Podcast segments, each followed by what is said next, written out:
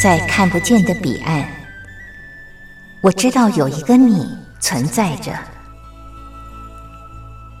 在生命的最深处，我们都有着波涛起伏的心，无法言语的心，关怀彼此的心。就在此刻，让我们敞开心，真心相遇、相知、相惜。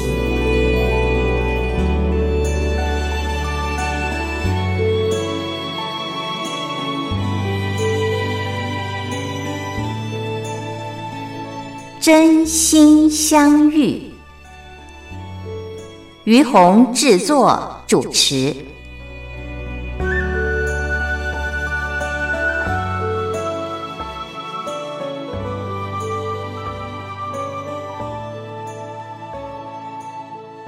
这里是光华之声为您进行的节目是真心相遇，我是于红。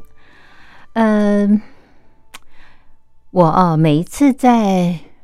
做节目找题材的时候呢，我只要看到一些题材，呃，比方说类似嗯很善良的、很感人的，呃，或者是发人深省的啊，类似这样题材的故事呢，我就会觉得说我一定要跟听众朋友们分享，因为我自己在看的时候都非常的感动，而我们这个节目是真心相遇。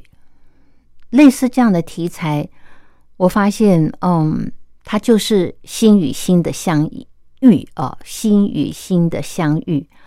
呃，人与人之间，真的只有当我们发出那颗真心的时候，呃，我觉得不管在任何时候，它都是最美的、最动人的。嗯，不是说你要成就多大的事情，因为我觉得那有的时候是机缘。但是，呃，即便他是微小的，呃，你只是顺手帮一个人，呃，推一下车子啊，或者是帮他拿个重的东西，嗯，或者是你看到旁边有一个人，呃，他很需要帮忙，你立刻就伸出援手，我觉得这都是非常，嗯，让人动容，然后，嗯，就就觉得说这是一种真心的相遇啊。那今天呢，我要跟大家分享的这个题材，呃，它是发生在二次世界大战，嗯，是一个德国人，嗯，他叫做呃约翰贝拉哦，他是西门子公司的一个员工，但是在二次世界大战爆发的时候，日本人在南京大屠杀的时候，他以个人之力啊，嗯，当然他也会运用一些呃。方法啊，还有他的这个当时的职位，以他个人之力收容了二十五万中国的难民。嗯，在那么危险的时刻啊，他挺身而出，而且他是呃这个德国纳粹呃党的这个党员哦。呃，可是在他心里面有一把尺，他知道，嗯，什么才是呃真正合于。嗯，他心中道德的呃这个呃呃标准啊，呃，而不是呃哪个党呃，而不是说呃这个时候国家叫我们做什么，我们就要做什么。他心里面很清楚，他虽然归属于这个党，但是当他碰到了一些呃，就是呃类似像日本人屠杀呃中国人这么残酷的事情的时候，他知道。他要怎么做一件让自己无悔的事？那到底是什么样的事情呢？嗯，我们先欣赏一首歌曲，歌曲之后，我们一块来聊聊这个故事。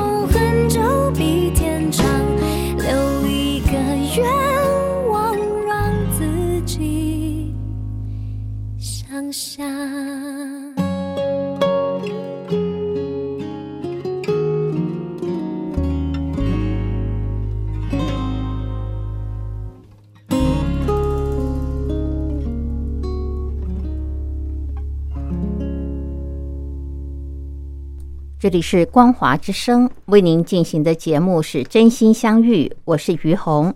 好，现在呢，就让我来跟大伙儿聊一下我刚刚所谈到的，呃，这位嗯、拯救中国人的英雄啊，约翰贝拉先生。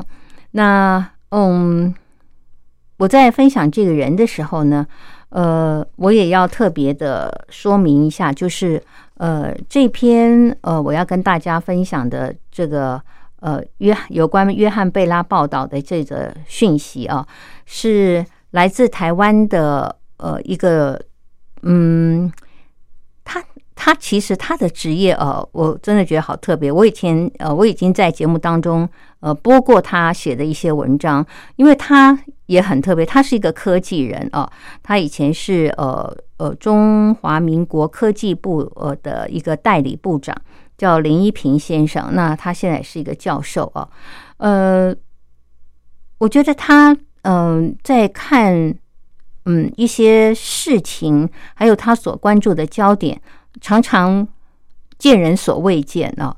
呃，就是哎，比方说他会写这篇文章，是因为他去德国参访，然后呢，很多人去德国，嗯，大家会去拜访的地方，大概就是风景名胜地。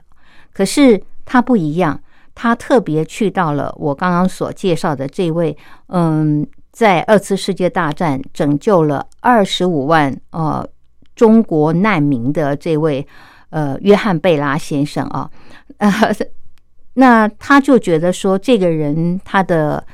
嗯，当年的这个事迹让他非常的感动，所以呢，他去德国之后呢，他特别去造访的地方是大部分人不知道的约翰贝拉交流中心啊。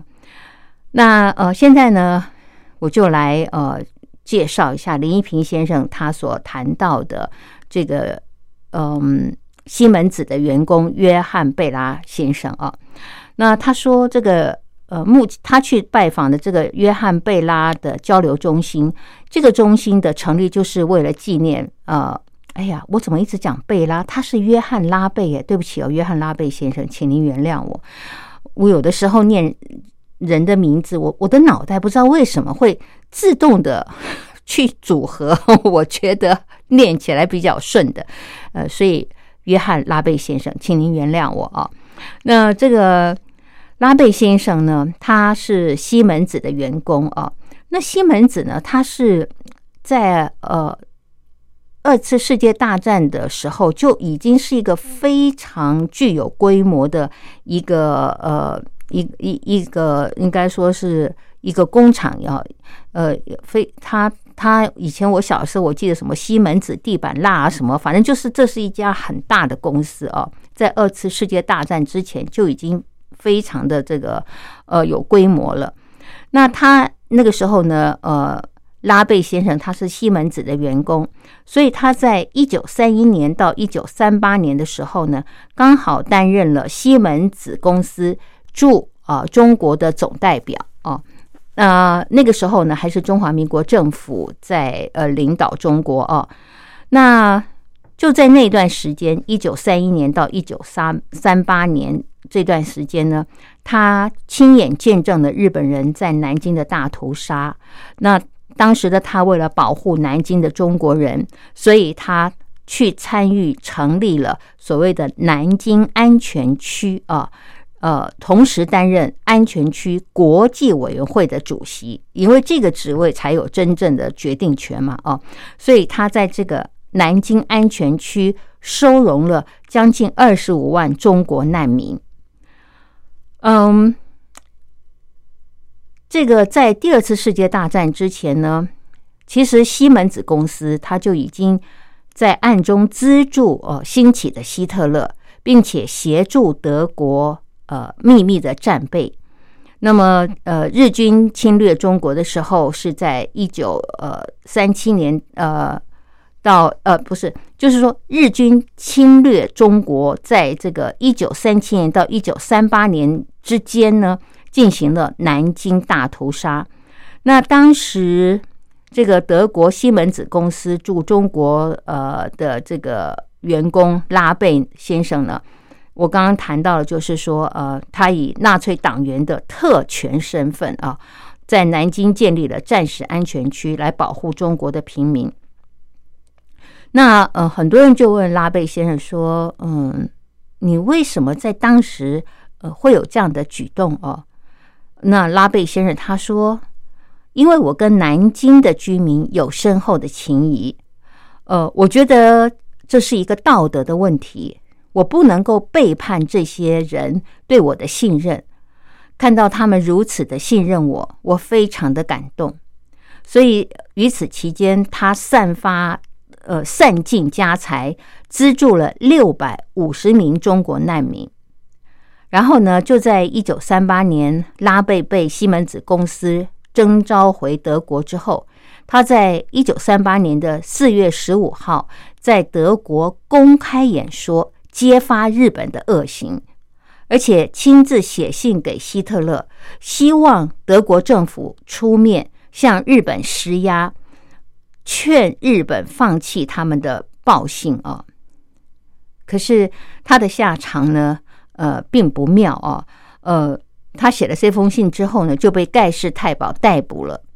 呃，可能他们觉得这个他是不是思想有问题啊？呃。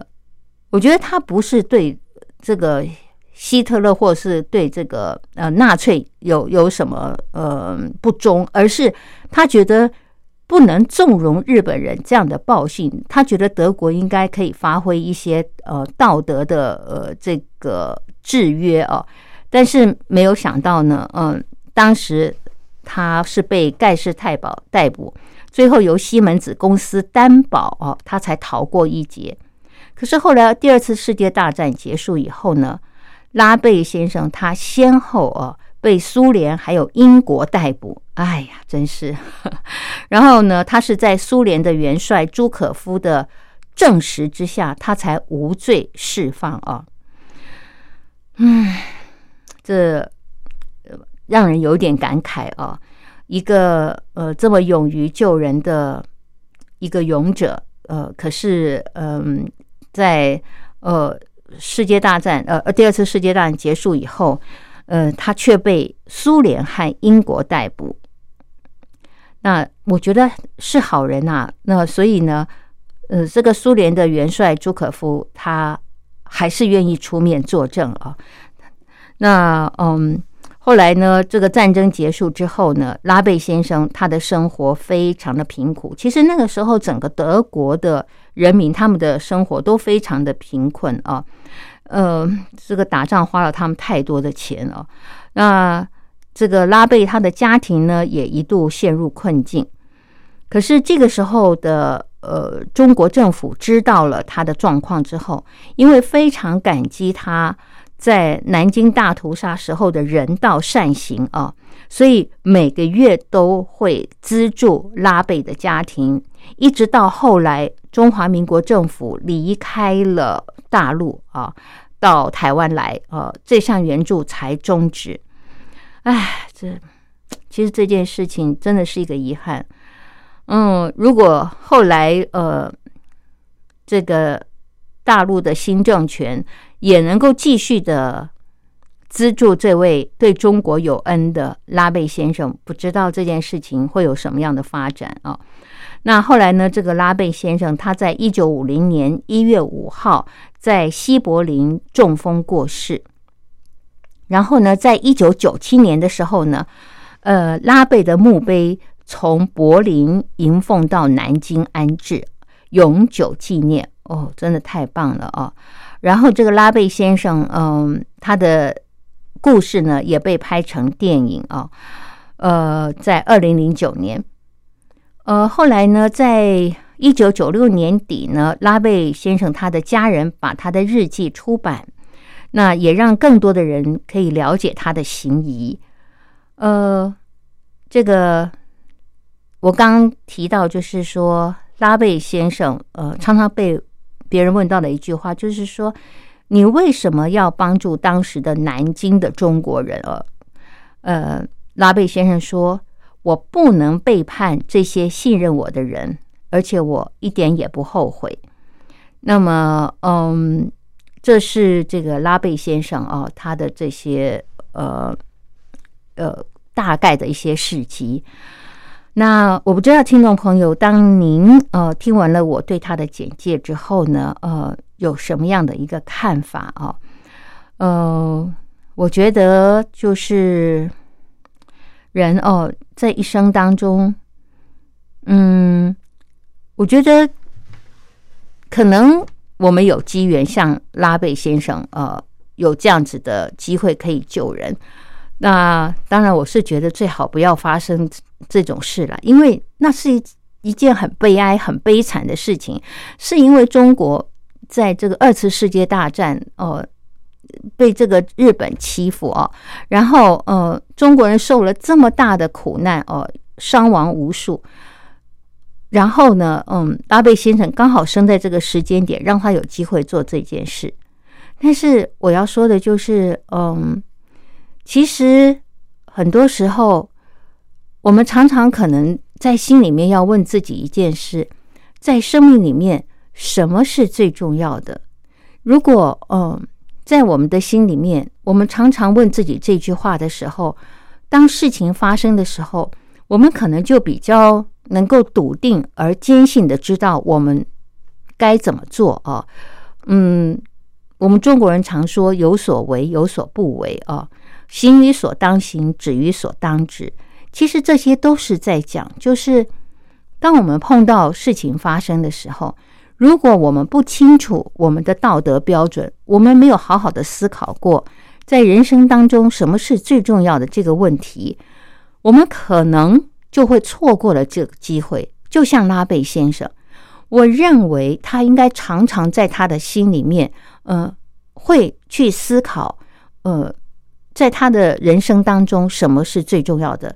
所以在那个当下，他可以义无反顾的去做这件事情，然后最后还这么勇敢的站在德国的这个呃这个演演说，在在德国演说，呃，希望希特勒能够制止日本的暴行哦。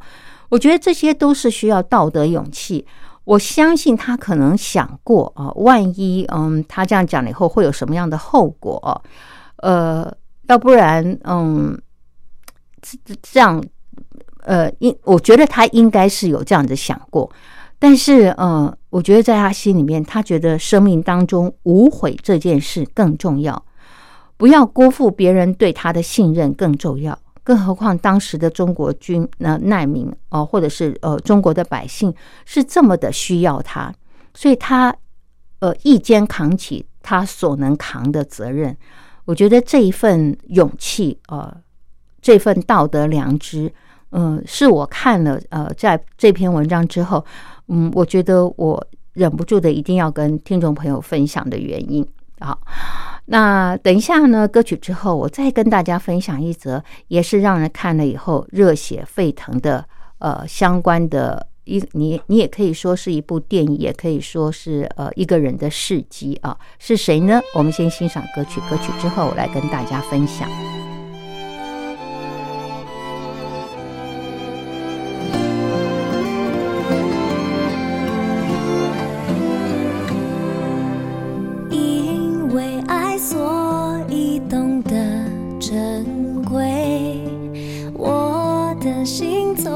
此就不为谁。爱一个人费尽千山万水，有你梦就不追。经过那一段冰冷风霜，我闭上双。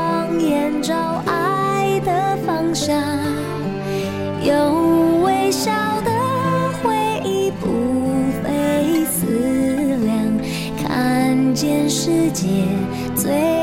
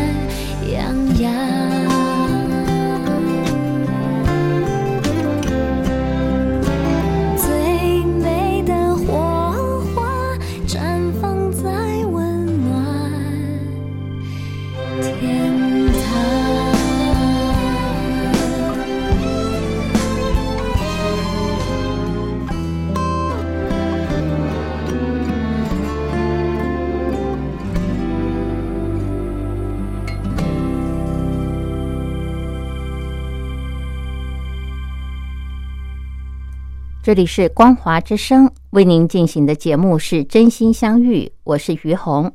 好，接下来我要跟大家呃分享的是，也是呃让我看了这部电影和相关报道之后热血沸腾的《辛德勒名单》啊。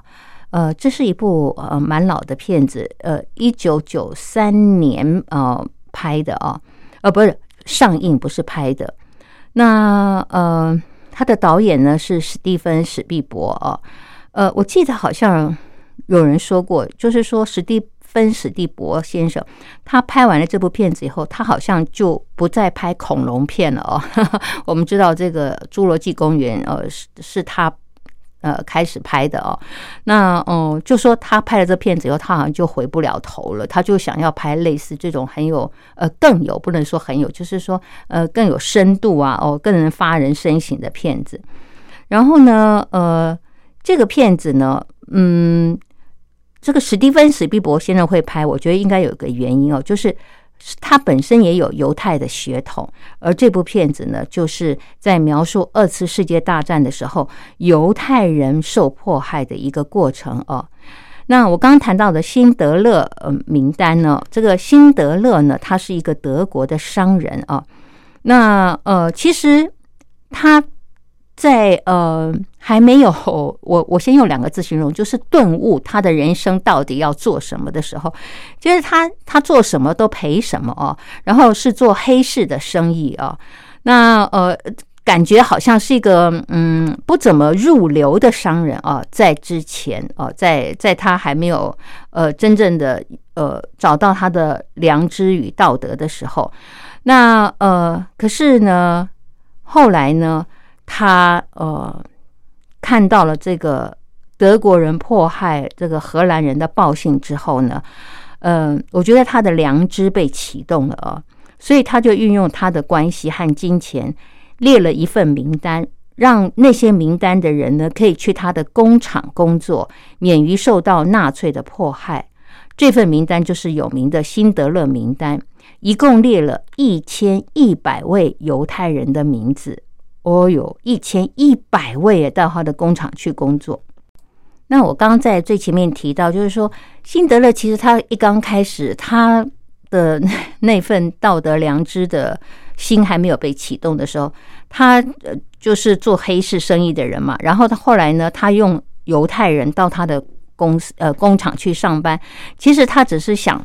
赚钱哦，因为他是一个很聪明的人，他呃当时想说，哎呀，就把这个呃呃用犹太人比较便宜嘛，哦呃，那所以呢，他就呃就呃就就专门就找犹太人去他的工厂，然后再加上他的会计是一个犹太人，所以呢呃就更会嗯说服他，对不对？用各种理由呃希望呃。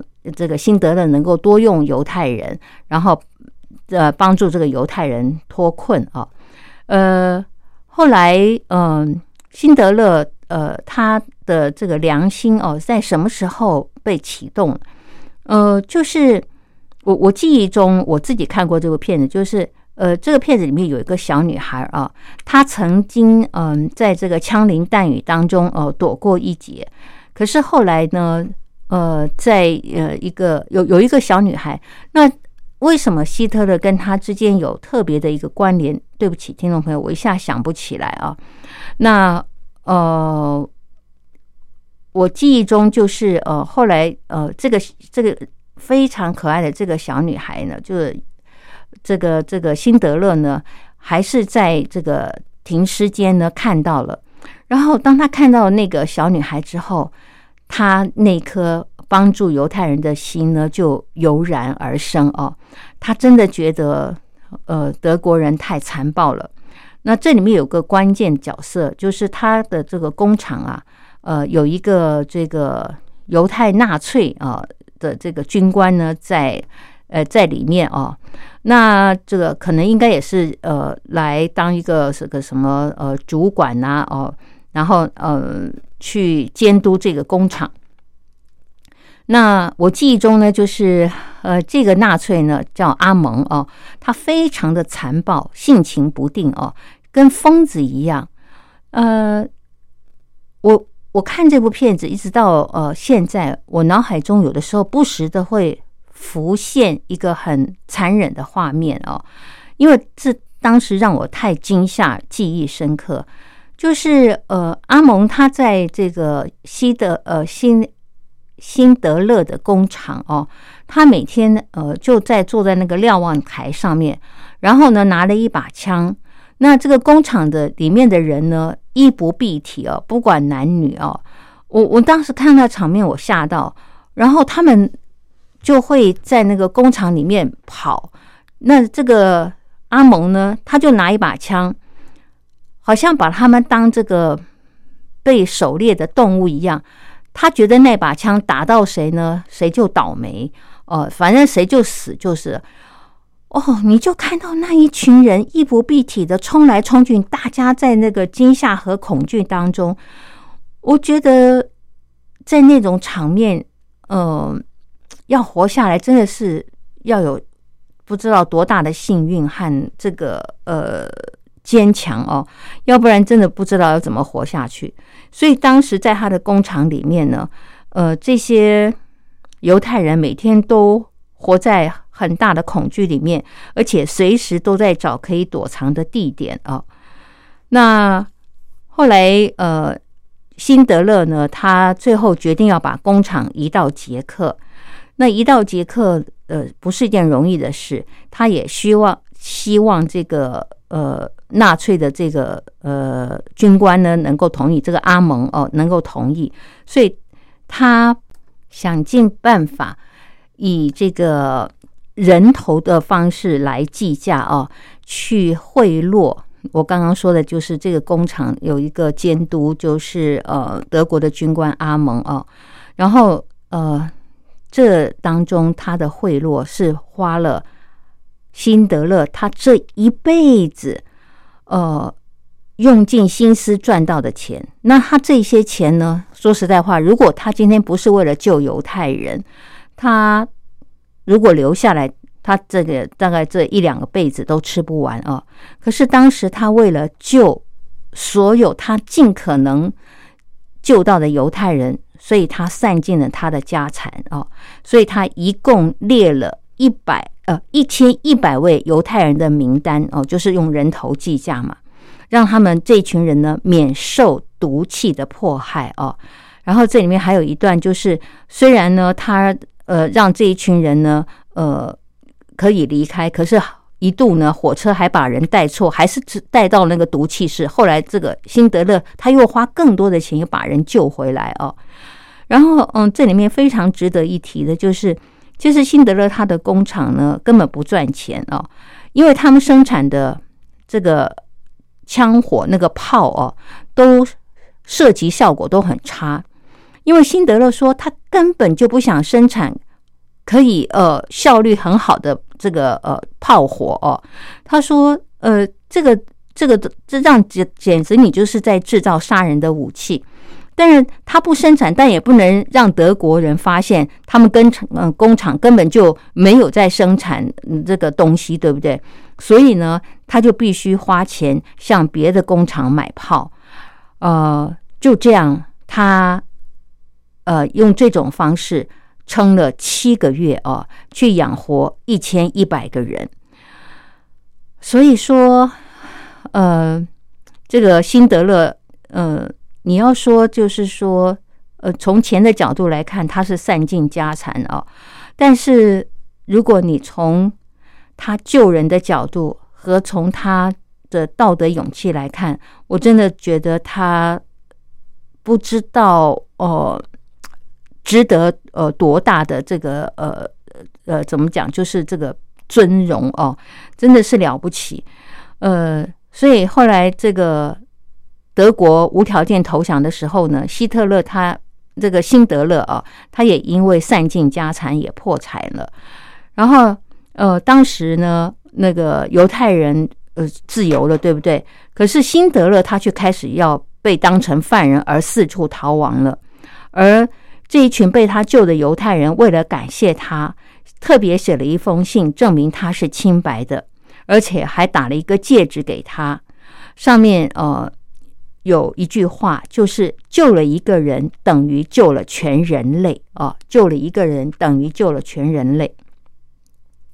然后这个呃，辛德勒在看到那枚戒指以后呢，他觉得他好像有更大的这个懊悔哦，就是他说：“哎呀，我如果当时把车子也能够卖掉，或者把我。”身上所有的勋章都卖掉，可能又可以再多救两个人。这个时候，他的犹太会计就跟他说：“你不要自责了，如果不是因为你，现在你周围所有的这些犹太人早就死在毒气之下了。”嗯，是人的力量是有限的，本来就不可能救所有的人。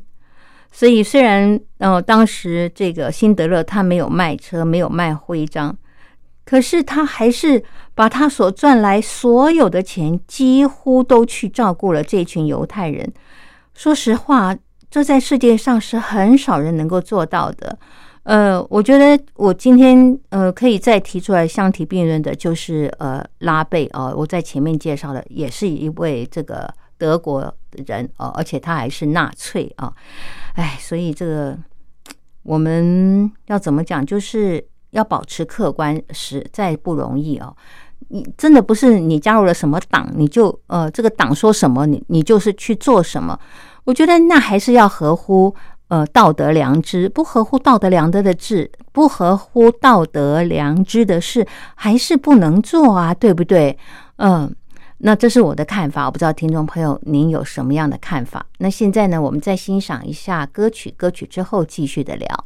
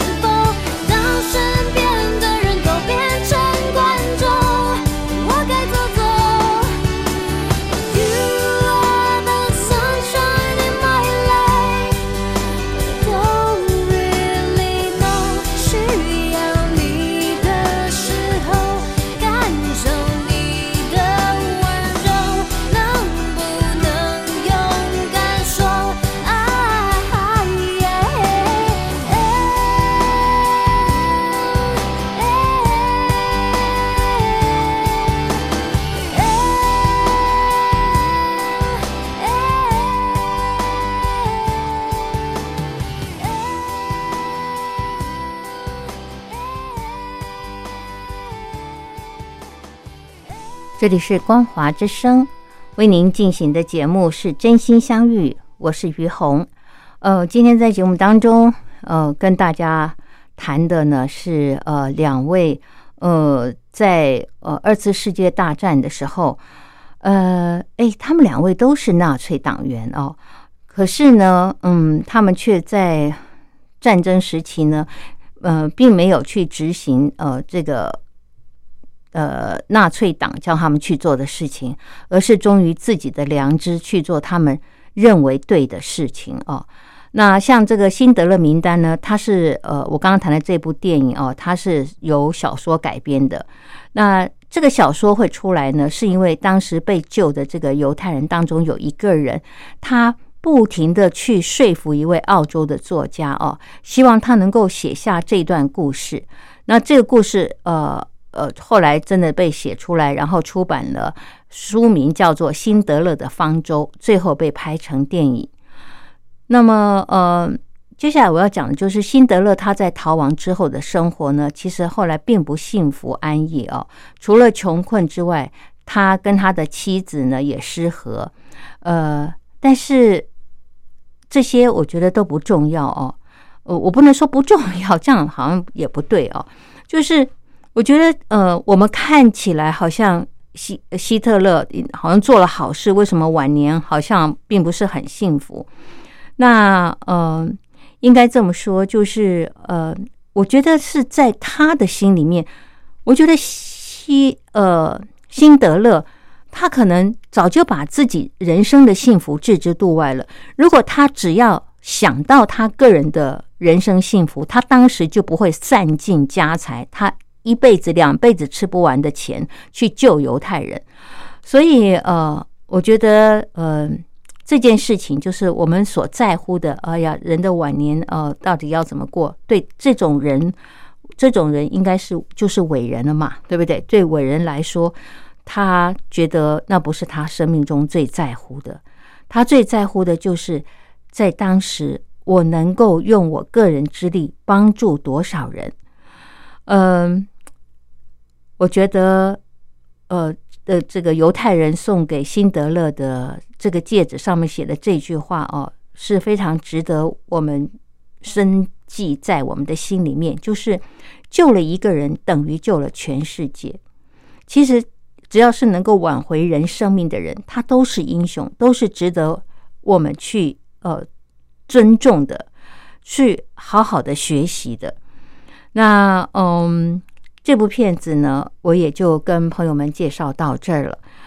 呃，我常常在想哦，这两位呢，一个是拉贝，一个是辛德勒，他们都是在纳粹占领的这个呃波波兰哦，拯救犹太人的生命。那两个人呢，也都是纳粹党员，可是，在整个战争期间，他们一直保持着。呃，他可以保持对纳粹党的忠诚哦，他没有背叛他们。呃，但是他心里面也更清楚的知道他该怎么做。所以，当他们面对呃，他们有能力可以挽救很多人生命的时候，他们都表现了巨大的勇气，冒着生命的危险救人。那我们要，如果今天我们扪心自问。我们如果是呃这两位呃当事人，我们碰在碰到当时的情况，我们会怎么做？听众朋友，嗯，我我我觉得，嗯，他没有标准答案，因为每个人人格特质不一样。但是我觉得拉贝呃他讲的话也蛮值得我们深思的。他说他不想做让他自己后悔的事，他不能让。哦，这些信任他的人，哦，这个他不能够背叛这些信任他的人，所以我觉得人生当中无悔这件事啊，嗯，他可能是我们在呃关键时刻可以好好去思考的一件事。如果你知道有一天你有这个能力和权利去救几百个人、上千的人的生命，那呃你没有去做，有一天回想这你当时的自己。你如果没有做，你会不会后悔？我我觉得，诶，这是一个蛮好的思考方向。那如果我们当时想，我们会后悔，可能我们当时就会知道我们该怎么做。但是我不是说，呃，你不做你就错了，因为我们必须尊重每一个人在当下有很多的，嗯，可能我们无法去了解的一一些背景。就比方说，哎，辛德勒也许他愿意做，但他太太不愿意呢，或者是拉贝。他愿意做，他太太不愿意呢，或他父母阻挡呢？因为谁不希望自己的家人是安全的？是不是？他们两位这样做，你看，他们都曾经遭遇到那个生命的危险，呃，所以我们只能说感谢，在生命，呃，应该是说，在这个世界上，曾经有人，呃，做了这么了不起的事，让我们后人嗯好好的深思，人生要如何做无悔的选择。好，我们的节目时间到了，听众朋友，我们下礼拜同一时间空中再会，拜拜。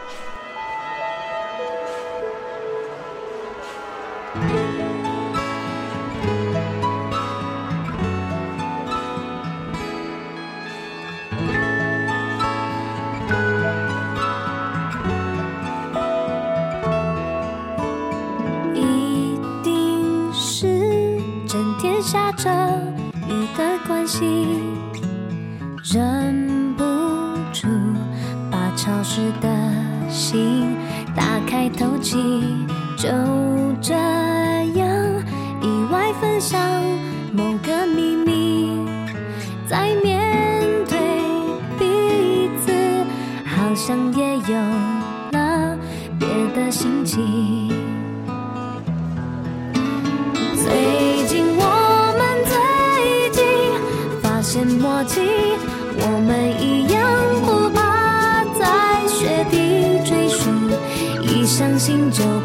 不